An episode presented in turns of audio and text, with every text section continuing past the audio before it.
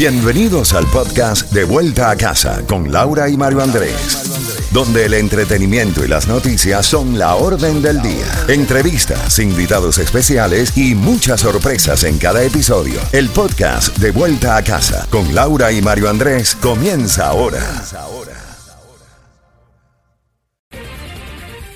Z92, toda la música y todas las noticias a las en punto y a las y 30 de cada hora, lloviendo en gran parte de Miami Daily Broward. Si estás conduciendo, hazlo con mucha precaución.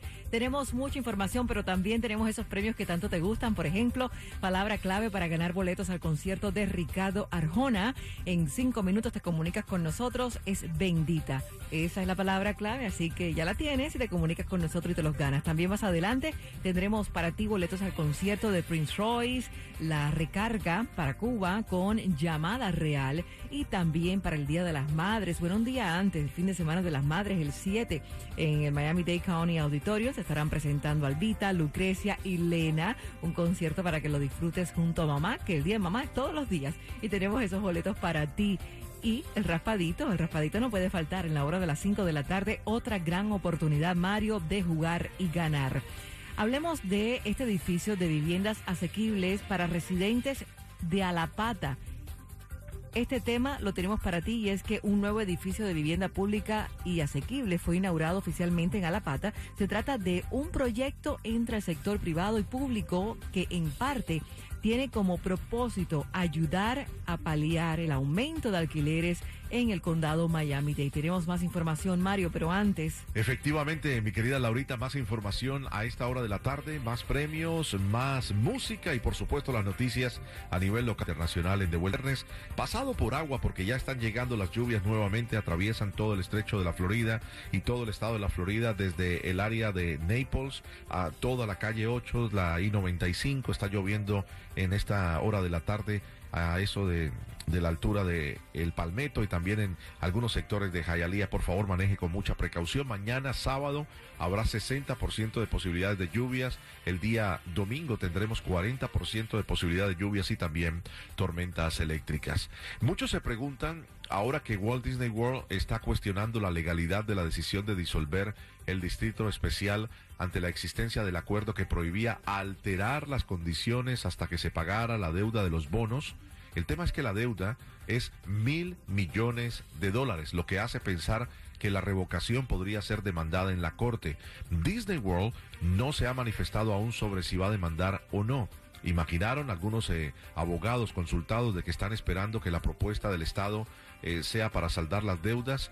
¿Y qué es los antecedentes? Hace eh, un tiempo atrás, 23 votos a favor, 16 en contra en el Senado, controlado por los republicanos en solamente unas horas, eh, Laura y amables oyentes, avaló la propuesta del gobernador Ron DeSantis de poner fin a los privilegios que permiten a Disney World administrar toda esta área que nosotros visitamos siempre.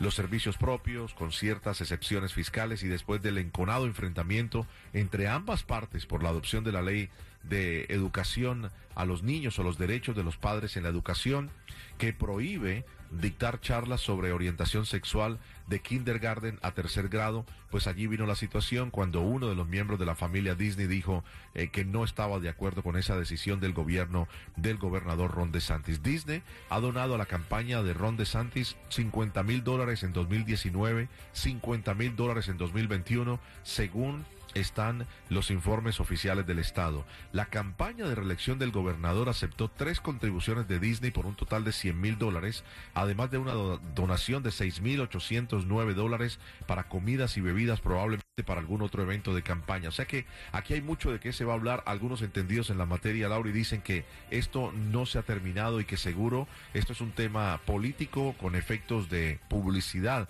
para la reelección del gobernador o sus aspiraciones a nivel nacional eh, de ser un candidato a la presidencia, pero más allá de otra cosa no se vaya a poder eh, poner en vigor esta medida.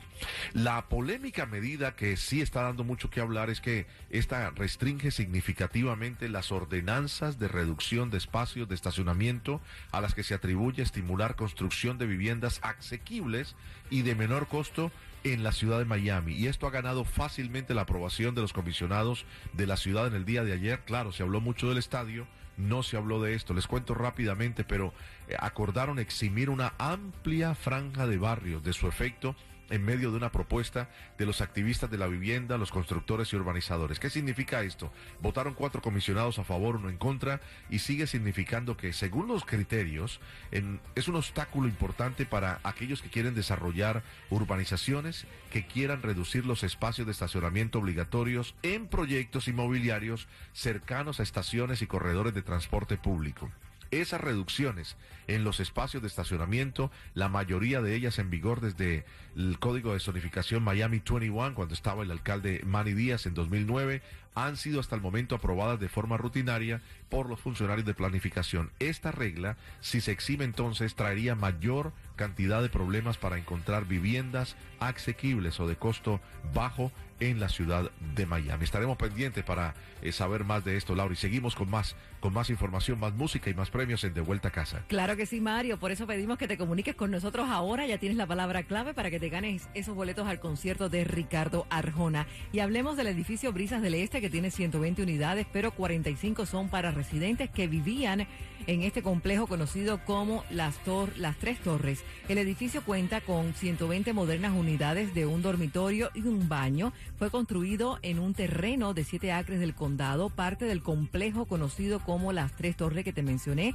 redondas, eh, que también fue reemplazado. Albert Milo, del Grupo de Desarrollo Urbano Relate, esclarece que son 45 unidades nuevas para los residentes que vivían en las tres torres de bajos ingresos del programa de viviendas públicas del condado.